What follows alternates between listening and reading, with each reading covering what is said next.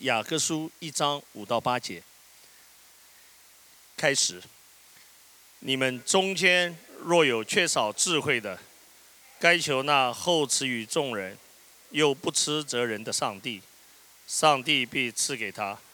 只要凭着信心求，一点也不疑惑，因为那疑惑的人，就像海中的波浪，被风吹动翻腾。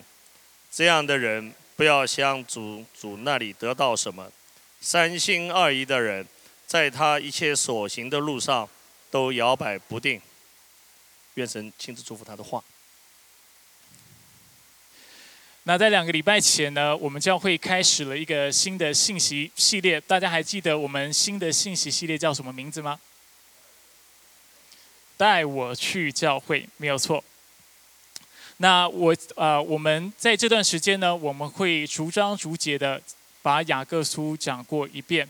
那我们也希望在这个过程当中，啊，因为上帝的话语能够改变我们生命的缘故，所以在这个过程当中，我希望啊，当我们开始应用上帝的话语，而且活出上帝的话语的时候，不信的人或我们周围人看到我们的生命的改变的时候，他就说啊，原来基督徒的生命是这样子的生命。原来基督徒的生命是如此有盼望、如此活泼、如此有喜乐的生命。那如果成为一个基督徒，代表我的生命就从此以后会有清楚的方向，会有平安，会有喜乐的话，那我愿意成为一个基督徒，好不好？请你带我去教会。那这就是我们这段时间这个信息系列我们所要带出来的一个结果。那在两周前的信息呢，我特别提到，不管是基督徒。还是是非基督徒，我们都会经历困苦，我们都会经历患难，我们都会遭遇迫害。但是，身为基督徒，我们能够用截然不同的态度来面对我们的困难。与其抱怨，与与其感到悲愤，在第二节到第四节，他雅各告诉我们，我们能够用喜乐的态度来面对困难，因为困难能够使我们忍耐。而忍耐能够使我们的灵命成长，使我们成为一个成熟健全的基督徒，在各样的事上都毫无缺乏。所以，如果雅各书的第一章的二到第四节，他所告诉我们的，或者他所要回答的问题是 “why”，就是我们为何能够在困苦中感到大喜乐。那么，今天的经文就是第五节到第八节，他要回答的问题就是 “how”。在困苦当中，我究竟要怎么样来面对？我要借由什么样的力量，能够得到从神那里来的喜乐，来面对我面前的困难？所以今天的讲到基本上有两个部分。第一个部分我会讲到我们为什么需要智慧，在困苦当中的时候，我们为什么需要上帝的智慧？而在第二个部分，我会继续的讲到我们究竟要如何得到上帝的智慧。所以我们一起来看今天的重点。第一个重点呢，我们要看到，在面对困苦时，我们需要从上帝那里来的智慧。为了帮助大家能够跟上上周两个礼拜前的经文能够连接，容许我啊帮大家复习一下。第二节，雅各说：“我的弟兄们，你们遭受各种试炼时，都要认为是大喜乐。”因为知道你们的信心经过考验，就生忍耐；但要让忍耐发挥完全的功用，使你们能又完全又完整，一无所缺。所以在第四节，我们看到雅各告诉我们：我们不只要在主里学会忍耐，我们更是要忍耐到底，让忍耐能够发挥完全的功效。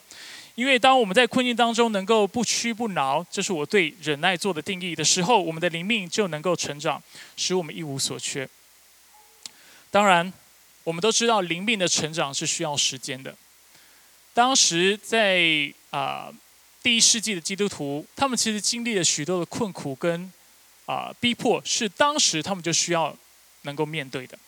那当时的基督徒，我相信他们能够明白。好的，雅各，我懂你意思。你的意思就是说要忍耐，而且忍耐能够使我成长，所以我应该为此感到开心。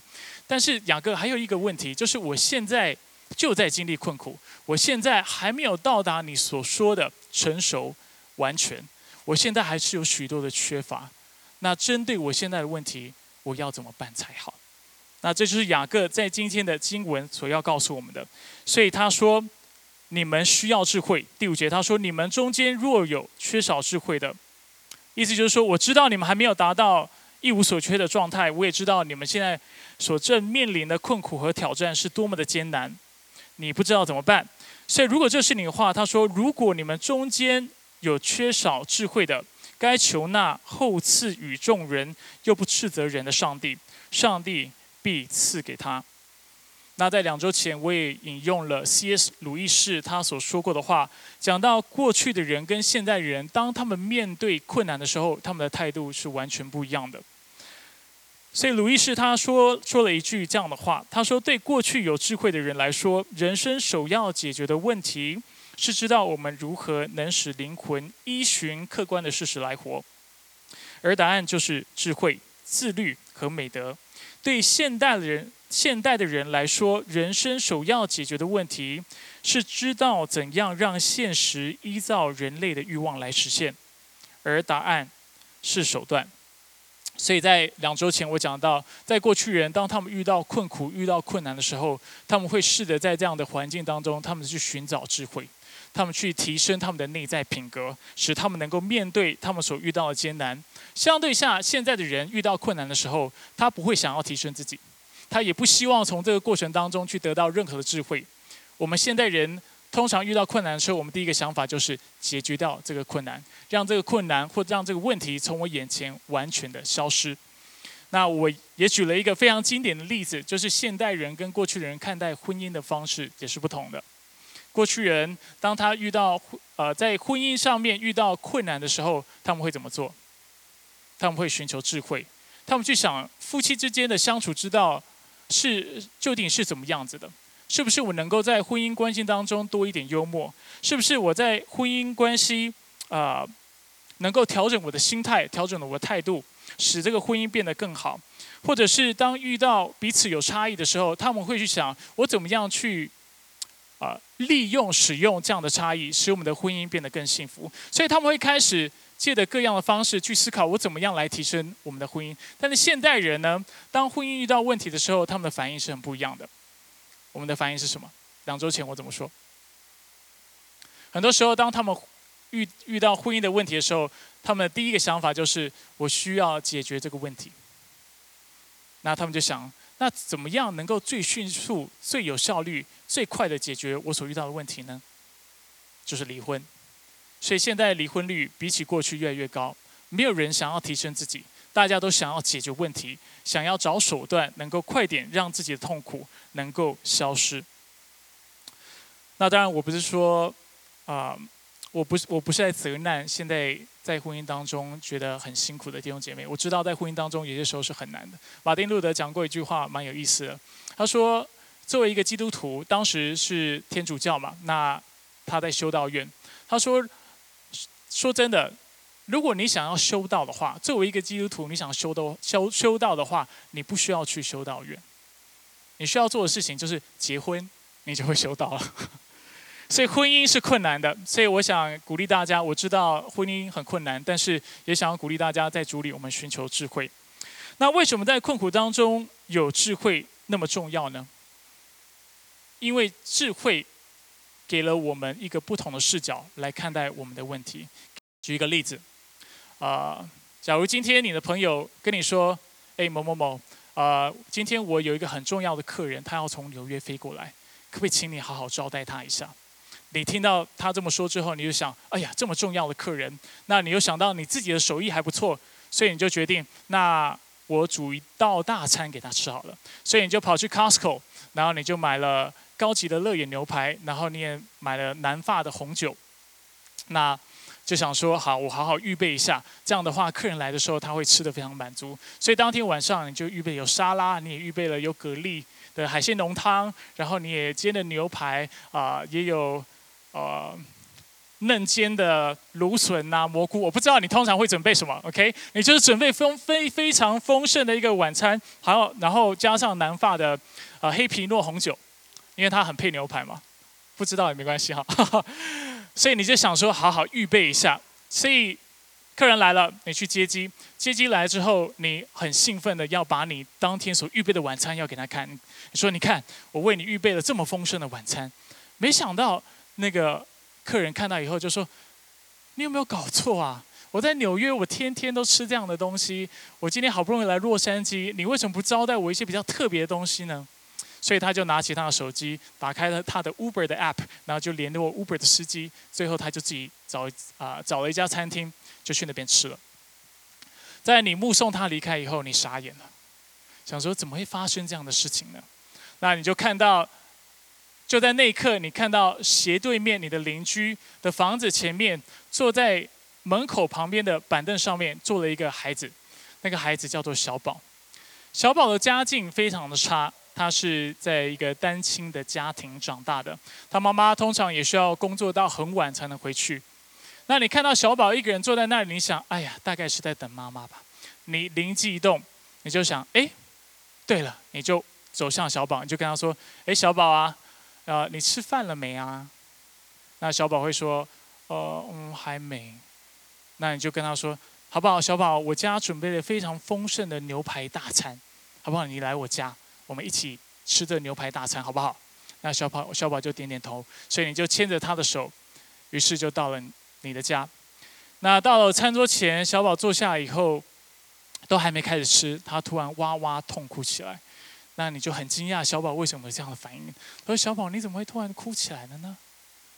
然后他就说：“叔叔，对不起，我不是故意的，但是我一辈子都没有看过那么丰盛的晚餐。”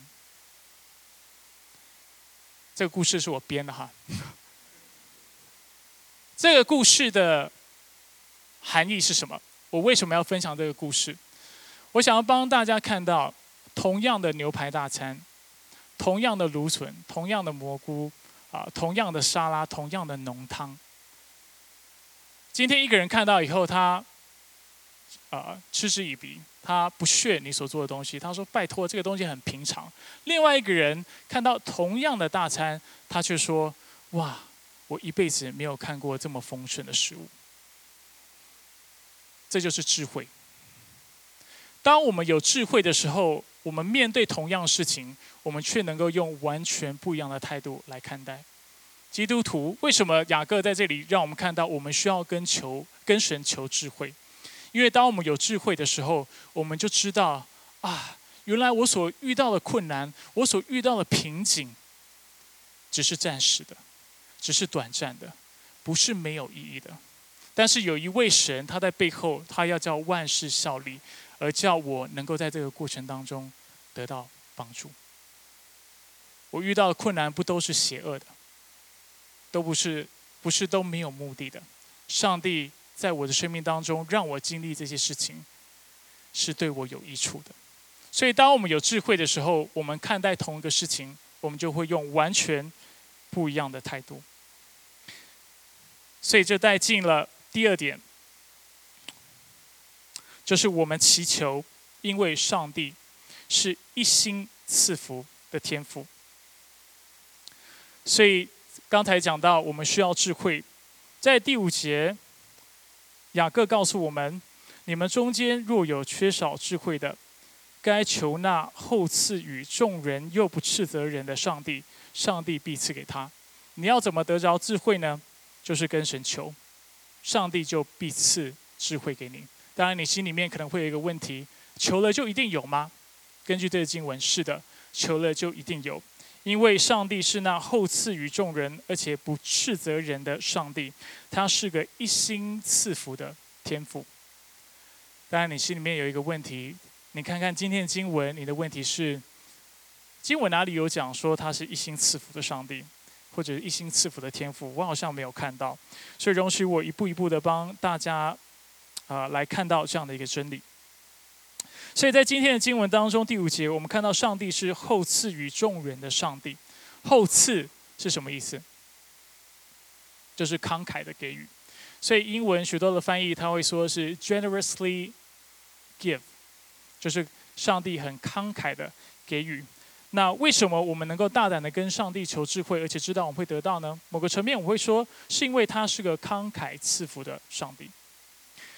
但是许多解经家解经家看到这个词的时候，就是“后赐”的这个“后”这个字的时候，他说，其实在原文当中，这个字不止慷慨的意思，它的意思其实是更全面的。它的意思其实是它还有另外一层的意思的。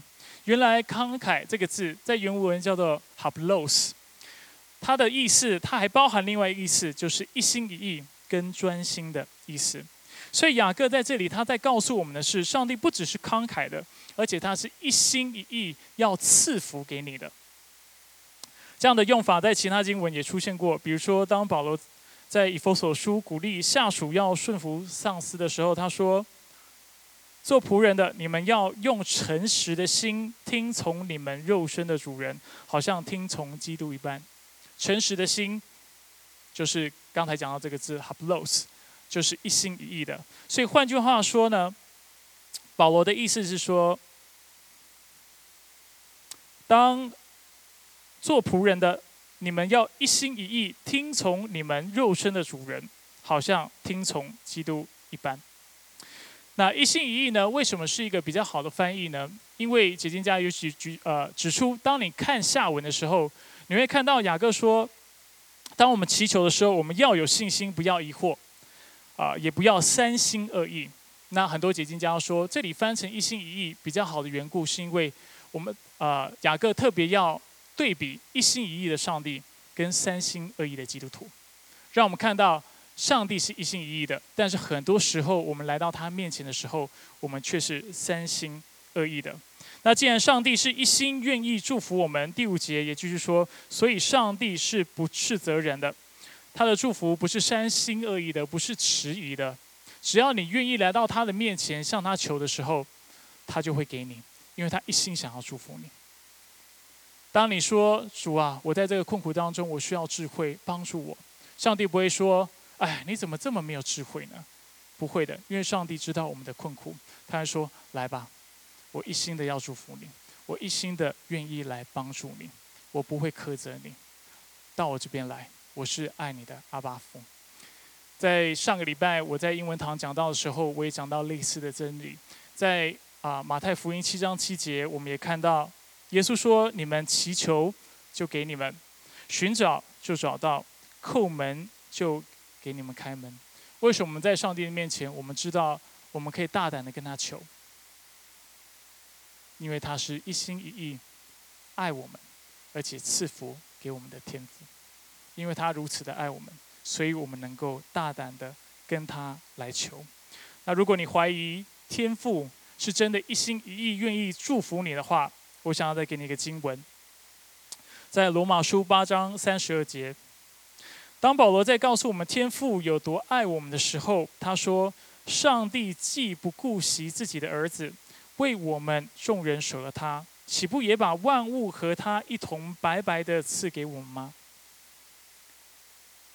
天父想要祝福你的决心有多大？大到他愿意牺牲自己的孩子。那我们可以想想看，若不是他愿意祝福我们，他会有办法牺牲自己的孩子吗？若不他不是一心的爱我们，他会做到这个程度吗？我想是非常难的。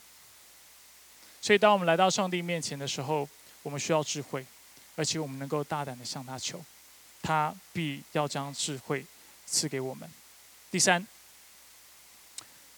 因为上帝一心的爱我们，根据这段经文我们所看到的，一心的愿意赐福给我们，所以雅各告诉我们，我们也要全心的来爱他，全心的来相信他。因为只有当我们全心的相信他，全心的跟随他的时候，我们才能够得到上帝所赐的智慧。我们看一下第六节到第八节。第六节说：“只要凭着信心求，一点也不疑惑，因为那疑惑的人，就像海中的波浪，被风吹动翻腾。这样的人，不要想从主那里得到什么。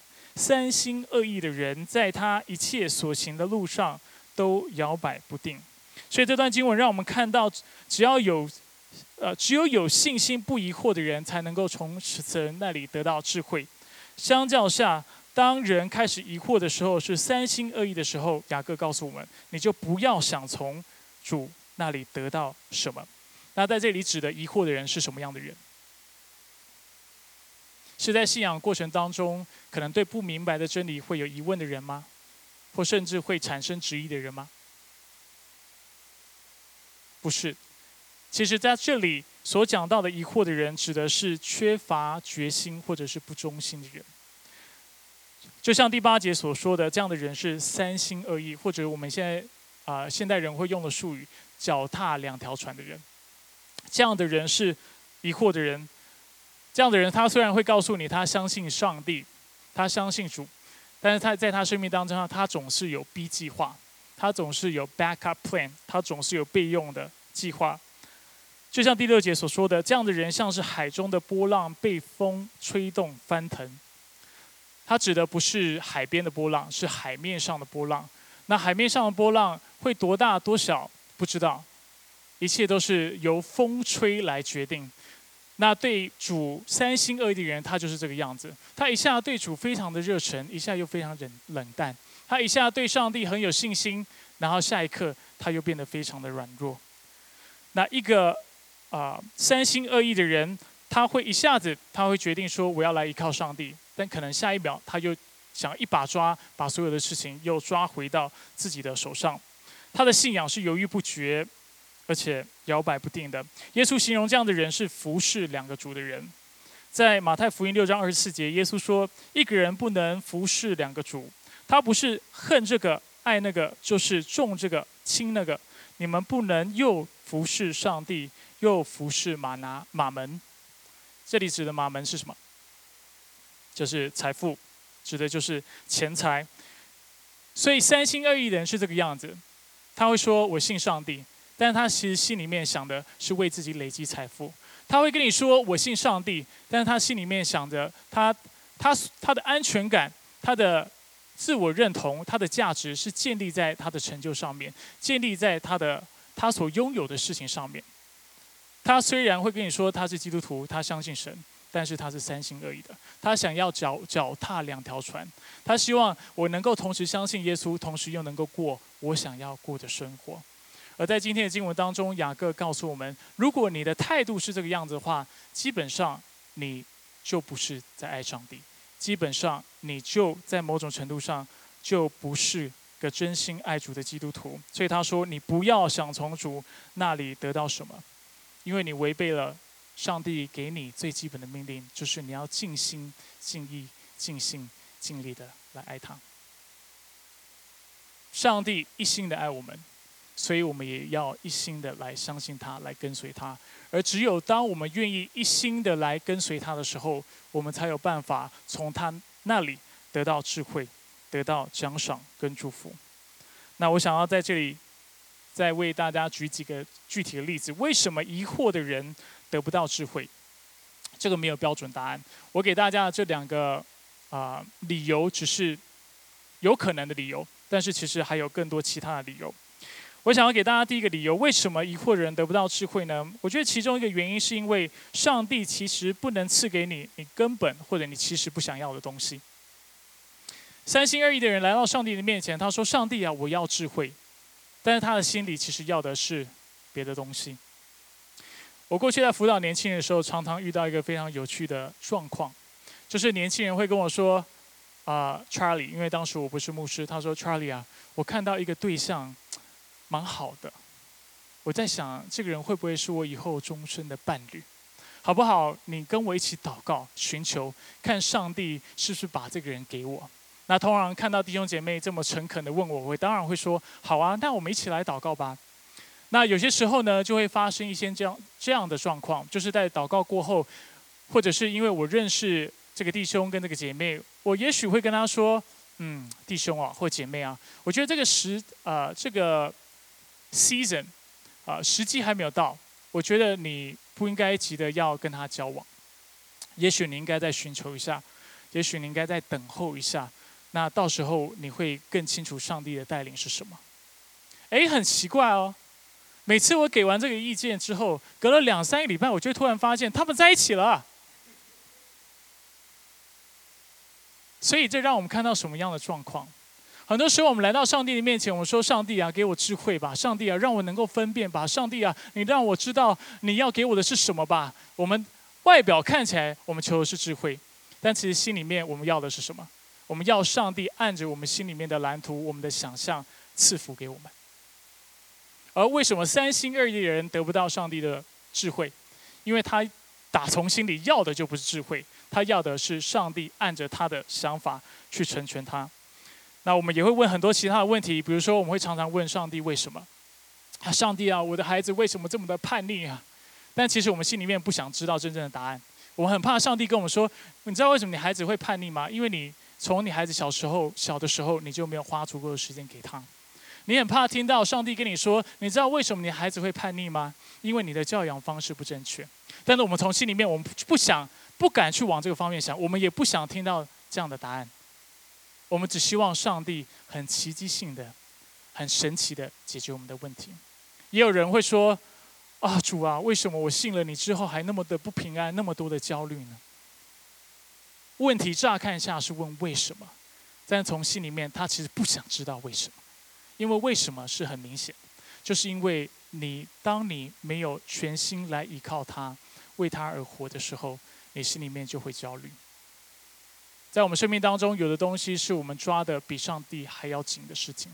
当你爱钱、爱地位、爱你的成就、爱你的学历等等多于上帝的时候，你就会开始焦虑，因为你怕你有一天会失去。当你注重你的外表到一个程度是过于你爱上帝的话，你很怕你衰老。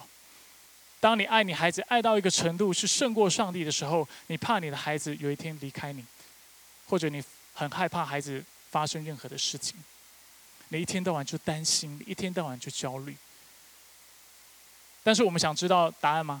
我们真的想要知道这样的真理吗？我们不想知道。当我们跟上帝说“为什么你让我经历焦虑”的时候，其实我们在说的是：“上帝啊，求你解决我的问题吧，求你就 somehow 很奇妙的、很奇迹的，你就改变我的环境，改变我所遇见的状况，让我的孩子能够进前，让我的生活能够顺遂，让我不再有焦虑，让我常常感受到平安。”但是我们从心里面求的。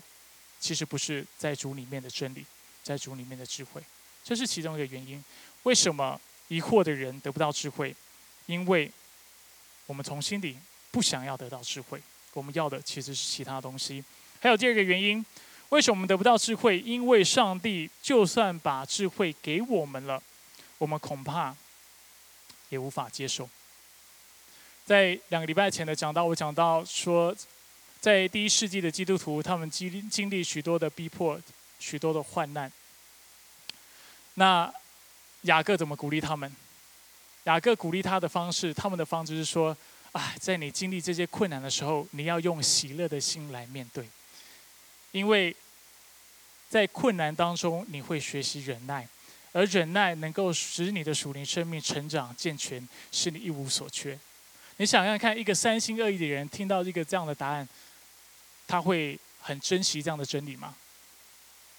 不会，他会听到，他心里会想：，我很不想要这样的智慧，我希望这不是真的。我们心里面就会有抗拒。再举一个非常有趣的例子，也是年轻人的例子，不能说有趣了，其实是蛮令人难过的。啊，我过去服侍一个年轻人，那呃，有一次呢，他很就是他在交往的对象决定跟他分手。所以简单来说，他失恋了。那失恋之后呢？大家都年轻过嘛，我们都知道我们会做一个事情，就是疯狂的想要把这个人追回来。那那个弟兄也是做了同样的事情，他就疯狂的想要把啊这个人追回来，而且他很迫切的跟上帝祷告。结果上帝有应允吗？没有，上帝没有应允。那个女生最后就离开了他，他非常难过。所以有一天他就找我。约谈，他就问我说：“Charlie 啊，上帝那么爱我，为什么他会让我经历这个事情？他为什么没有把我最想要的、最需要的、我最在意的东西给我？”那当时我听他这么讲，我当然很为他难过，因为我知道他很爱那个女孩子。那我跟他说：“弟兄，我我无法很确切的回答你的问题，我不知道上帝要做的是什么，但是的确有可能。”上帝觉得这个人也许不适合你，或者也许上帝要给你一个更适合你的对象，也许上帝有其他的计划、其他的心意，为了你的好，是为了你的好处。那当然，这个弟兄听完以后，你看他，我看他的表情就知道他很不满意这个答案。过了不久之后，他就完全离开教会。为什么他会离开教会？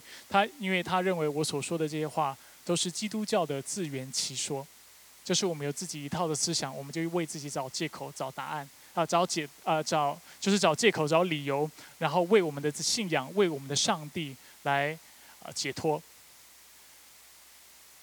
非常遗憾。这个人他某种程度他是在寻求智慧，那某种程度上我也认为我将圣经当中所教导的事情分享给他听，但是他有办法接受吗？没有办法。很多时候我们也是这个样子。为什么三心二意的人跟主求智慧求不到？因为我们根本不想听到。我们听到以后，我们也会糟蹋他，我们也会拒绝他。圣经当中还有一个很很经典的例子，在马太福音，有一个财主是年轻的财主。有一天，他到耶稣的面前，他跟耶稣说：“啊，良善的夫子啊，我要怎么样？我要做什么善事才能够得到永生呢？”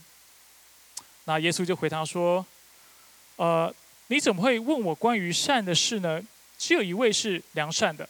你若是要进入永生，就要遵守诫命。”他说：“哪些诫命呢？”耶稣说：“就是不可杀人，不可奸淫，不可偷盗，不可作假见证，当孝敬父母，又当爱邻如己。”就讲到十诫当中的诫命。那个青年人，富有的财主，他就说：“这一切我都遵守了，还缺少什么呢？”耶稣接着跟他说：“你若愿意做完全人，那你就去变卖你所拥有的，分给穷人，就必有财宝在天上，然后来跟从我。”那我们都知道这个故事的结局是什么？那个青年听见这话，就忧忧愁愁的走了，因为他的产产业很多。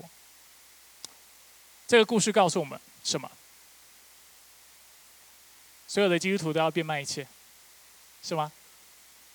如果如果你认为这是正确的解释的话，那我鼓励你现在就如此行吧。我们这里许多基督徒都没有这么做，因为这不是啊。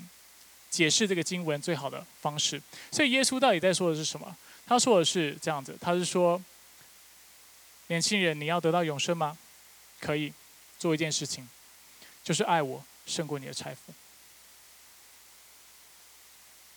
你有没有注意到耶稣讲了十诫当中很多诫，但是他就没有讲到第一诫，除了我以外不能有别的神。第一诫讲到的是什么？就是讲到我们要专心来爱他，单单来爱他，单单来侍奉他。他给这个年轻人的挑战是什么？就是你什么都做了，但是有一件事情你就是没做，就是你没有爱我，你没有把我当上帝来看待，你也没有把我当成你生活的中心。而今天你想要得到永生，可以爱我胜于玛拿，不要再做三心二意的人，但是专心的来跟随我。所以他说什么？变卖你的一切。救济穷人，然后来跟从我。耶稣要的是什么？要他一心一意的爱他，所以别无旁贷，不使他分心。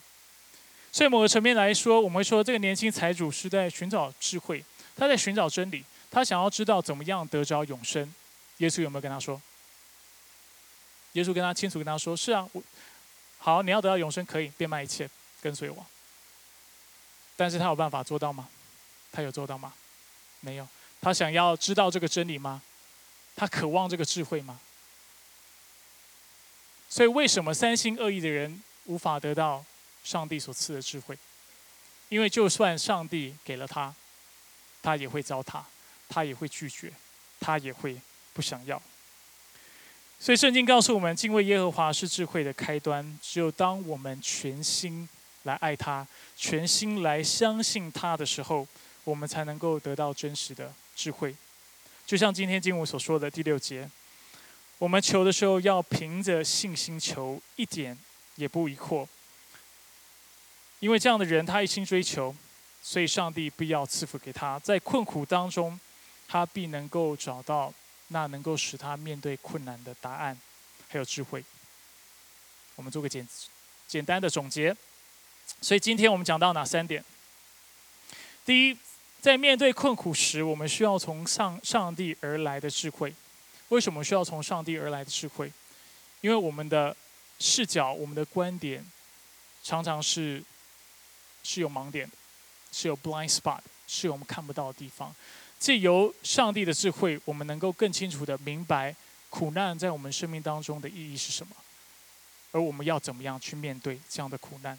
第二，身为基督徒，我们能够大胆的祈求，因为上帝是一一心赐福的天赋，所以他乐意我们在遇到困苦、需要智慧的时候，来到他的面前，向他大胆的求，因为他爱我们，而且一心爱我们，愿意赐福给我们的缘故，他必回应我们的祷告。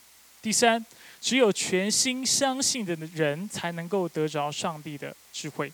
那我刚才讲了，因为三心二意的人，上帝没有办法把把智慧赐给他，因为他要的不是智慧。第一，第二，赐给他以后，他也会糟蹋他。所以说到这里，我希望大家都能够明白信心的重要性。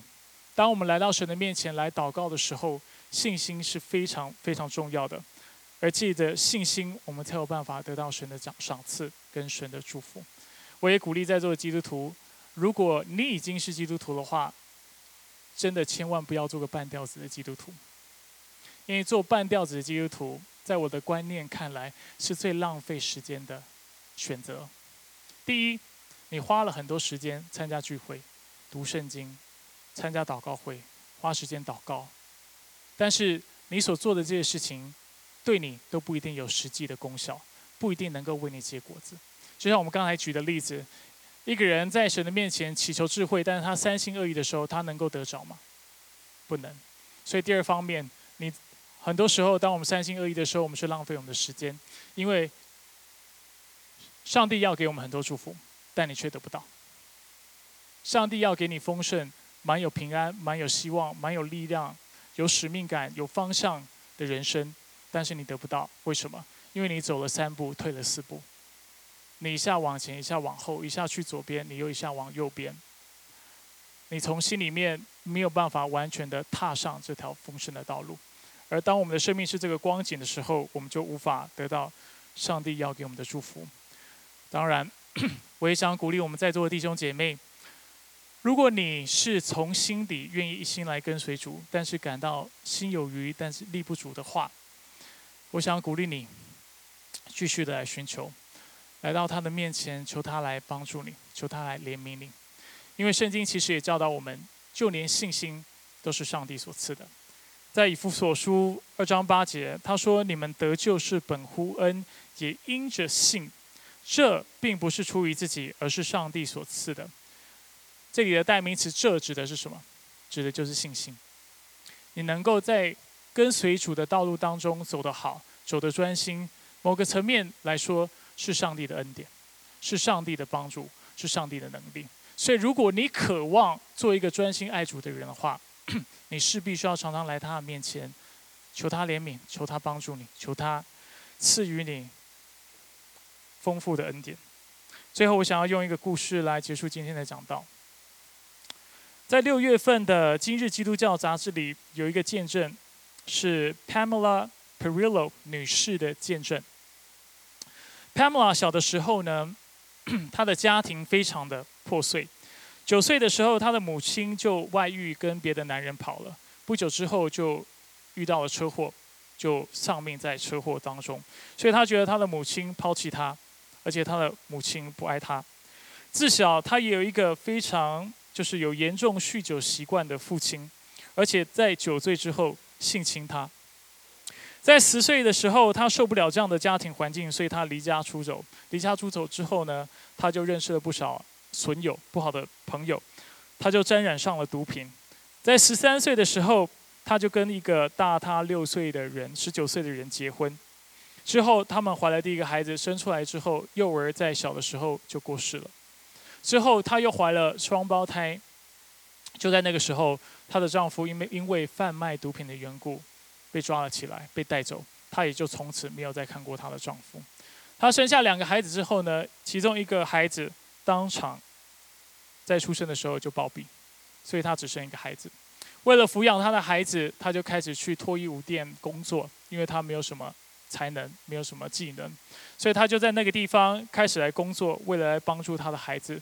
就在同时，他继续有吸毒的习惯，他继续的吸毒，而所以他需要很多的钱。在有一次，他跟他的朋友在路上，他们招揽一台车，啊，就是要搭便车。那他们搭上这个。那有一个人非常好心，因为他需要有人帮他搬家，所以他就让他们搭搭便车。没想到，因为他和他的朋友当时因为刚吸完毒，他们还非常的嗨，非常亢奋的缘故，所以当时他们是没有无法控制自己的理性的。他们看到这个人身上带了一捆钞票，所以他们就鬼迷心窍，就想要去得到这把钞票，所以他们就把在他们的这个司机好心要帮助他们的司机杀了。杀了之后呢，他当然知道他闯了一个大祸，他就逃到别的州去避难。过了一段时间，他觉得他的良心非常的不安，他没有办法继续这样过下去，所以他就去警察局自首。自首之后呢，法院很快的也下了判决，就是判他要，呃，就是要判他有呃需要的呃会有怎么讲？判他死刑，而这个死刑的执行方式是借由注射而死。注射死刑的意思就是他会打进非常强大的药剂，致命的药剂，使你过世。所以这个人的命很苦，是吗？在监狱当中，他没有盼望，他没有方向，人生没有目标，他就在那里一天一天的过生活，等着死刑来的那一天。就在他在他等候的一天呢，来了一个基督徒，跟他们传福音。那当中这个人特别跟 Pamela 说：“虽然你过去犯了那么大的错，但是上帝能够原谅你。”Pamela 听到这样的一个福音的时候，他知道他从心里渴望被原谅，他渴望从心里他渴望能够从这个罪疚感当中得到释放，所以他当场就做了绝志的祷告。但是做了绝志祷祷告之后，他心里面还有一个很大的问题，就是我一个这么糟糕的人，充满就是十二十恶不赦的人，真的能够被上帝赦免吗？这是他心里的问题。他在主面前不断的祷告，希望上帝能够给他一个答案。那不久之后呢，他遇到一个也是一个很爱主的基督徒。这个基督徒跟他说：“如果你想要得到救恩的确据。”或者是你想要啊清楚的知道你被上帝赦免的话，那你要寻求一个恩赐，叫做讲方言的恩赐。那这位呃 Pamela 听到以后呢，他就想，那我要我要，他说我想要经历释放，而且我想要确定我是真的被释放，所以他就常常躲在他的呃牢房的角落，他就跟上帝祷告，他说：上帝，求你将说方言的恩赐赐给我，让我知道你是真的爱我的。而且你是原谅我的。他求了很久之后，他非常失望，因为他支支吾吾的说不出方言。上帝似乎没有把这样的恩赐给他。当时他不了解，原来圣灵给我们恩赐是按着己意给我们的，他不一定会给我们每一个人同样的恩赐。他不知道这个事情，他就在他监监牢的角域啊角落当中，他就在那里痛哭，因为他觉得被我母亲抛弃就算了。被我父亲这样子的性侵就算了，没想到就连我最后的盼望，我的天赋都抛弃我，都不爱我。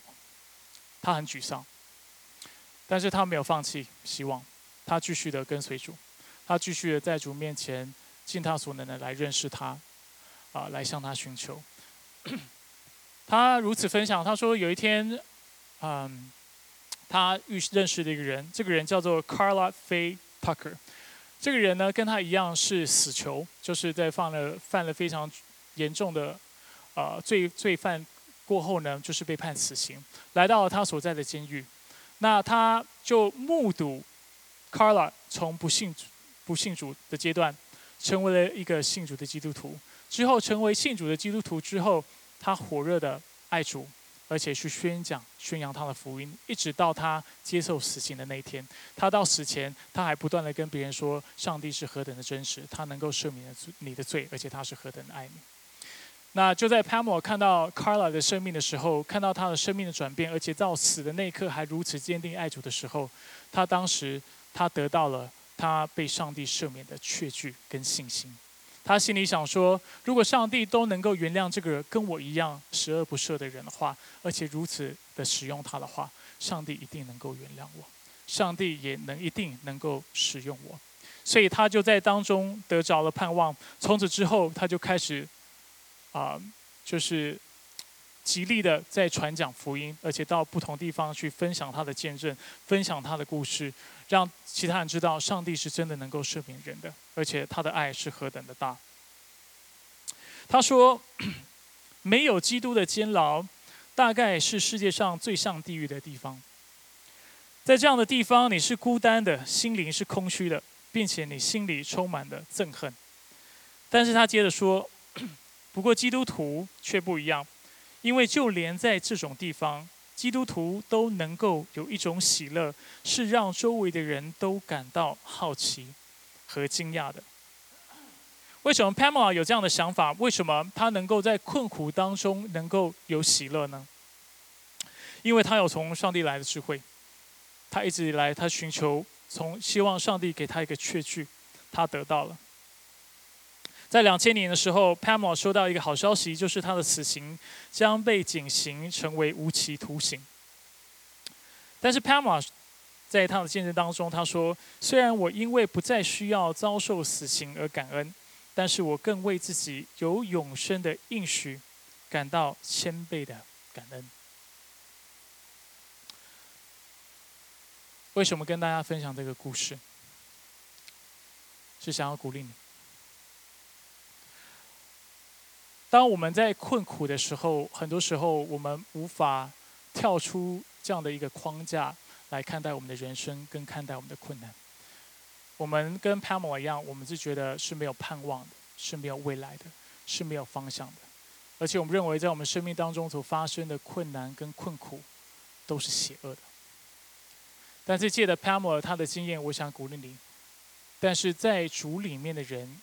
却是可以不用用这样的方式来看待自己的苦难的。